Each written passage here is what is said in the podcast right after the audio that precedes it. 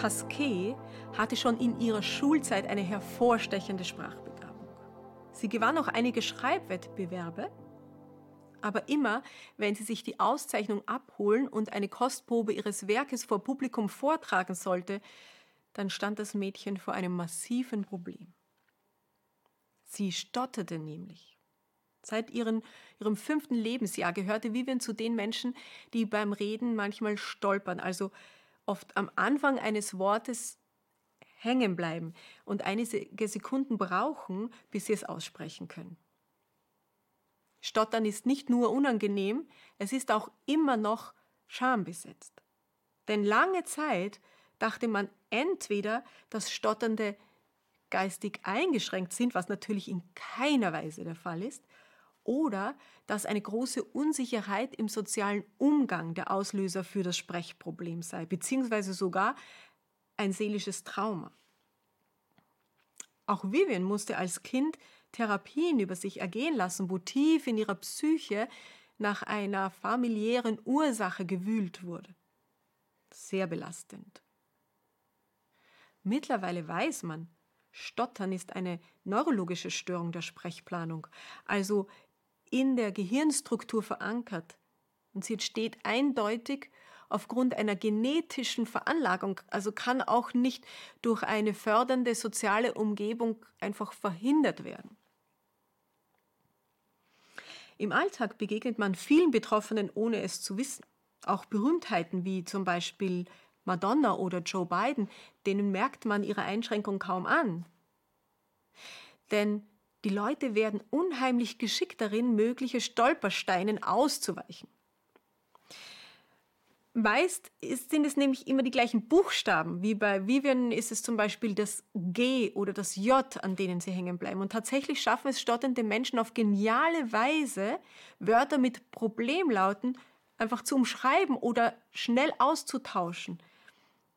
Vivian sagt zum Beispiel Besteck statt Gabel oder okay statt ja und so weiter. Dennoch wusste sie, dass sie jederzeit in eine peinliche Situation geraten konnte. Mit 16 besuchte sie ein Trainingsprogramm an, an einem berühmten Amsterdamer Institut, das hohe Erfolgschancen versprach. Die Methode baute auf der Erkenntnis auf, dass selbst starke Stotterer beim Singen nicht hängen bleiben, weil man da eine andere Atemtechnik verwendet. Vivian lernte dort über mehrere Wochen einen neuen Atemrhythmus anzuwenden, die Wörter gedehnt aneinander zu reihen, als würde sie singen. Und tatsächlich brachte sie damit ihr Stottern unter Kontrolle. Gut, ihren Traumberuf, Reporterin beim Fernsehen, wagte sie jetzt nicht anzustreben, aber Vivian wurde Journalistin und erhielt eine renommierte Stelle bei Geo Magazin. Dort war es auch, wo sie auf die, wo zum ersten Mal die Idee kam, ihr Überwinden des Stotterns zu dokumentieren. Kurzerhand rief sie bei der Leiterin des Instituts an und teilte ihr mit, ich habe vor 17 Jahren ihren Kurs besucht und bin jetzt vom Stottern geheilt. Und ich würde gerne eine umfassende Reportage mit damaligen Teilnehmern machen. Nach einem dreiviertelstündigen Gespräch sagte Vivens gegenüber freundlich, Frau Pasquet, aber Sie merken schon, dass Sie immer noch Probleme beim Sprechen haben, oder? Naja, meine Sprache ist ein wenig unsauber. Nein, nein. Ich meine, Ihre häufig abgebrochenen Wörter, Ihre unregelmäßigen Pausen, Sie sprechen nicht flüssig, Sie sind immer noch am Tricksen. Diese Analyse traf die junge Frau bis ins Mark. Sie hatte ihren Defekt komplett verdrängt. Sie war Anfang 30, hatte sich etabliert, eine Störung war nicht mehr Teil ihres Lebens. Sie hatte so viele Strategien entwickelt, dass sie ernsthaft glaubte, geheilt zu sein. Man bot ihr eine neue Teilnahme an einem Kurs an, aber sich nochmal als Patientin sehen, nochmal ganz unten anfangen, wo sie doch alles schon so gut überspielen konnte? Mich erinnert Vivians Situation an eine Aussage, die der Astrophysiker David Brin in einem Interview gemacht hat. Auf die Frage, was ist das größte Problem am christlichen Glauben heute, antwortete er, ja, es ist das veraltete Bild, das von uns Menschen gemalt wird. Okay, früher im Altertum, ne, da war die Moral und die Weisheit der Menschen sehr begrenzt. Das Volk fühlte sich machtlos und unwissend. Und dadurch glaubte man, der Mensch sei ein gefallenes, ein hilfloses, ein sündiges Wesen. Man wünschte sich einen übermächtigen himmlischen Retter. In den letzten 500 Jahren aber hat die Menschheit so große Wissensfortschritte gemacht.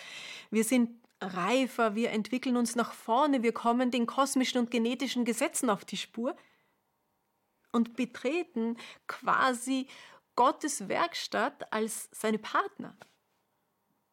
Heute passen diese alten Kindergebete nicht mehr. Gott, du bist so groß und sei mir kleinem Sünder gnädig.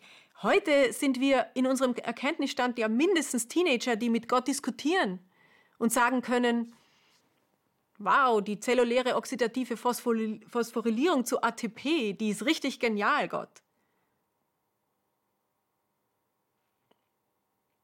Wenn ich Professor Brin reden höre, dann stimme ich ihm insofern zu, als uns die Forschung Gottes Intelligenz näher gebracht hat. Aber gleichzeitig würde ich gerne ähnlich wie Vivians Kursleiterin eine vorsichtige Anmerkung aus dem Hintergrund machen. Aber Sie merken schon, dass Sie immer noch massive Probleme haben, oder? Ich meine den inneren Zustand des Menschen. Ja, wir haben gelernt zu tricksen und moralische Ungereimtheiten zu überspielen. Und damit vermitteln wir uns selbst den Eindruck, als wären wir tatsächlich weitergekommen und hätten das Märchen vom Sündenfall überwunden. Aber wenn ich ganz sachlich in die menschliche Seele schaue, dann finde ich dort einen allgemeinen Defekt, der genetisch zu sein scheint. Ich kann mir nicht helfen, aber ich höre die Menschheit in Sachen Nächstenliebe immer noch stottern. Wir sprechen die Sprache der Selbstlosigkeit, alles andere als flüssig. Darum passt für mich das uralte Gebet immer noch. Shabbat Shalom. Thank you.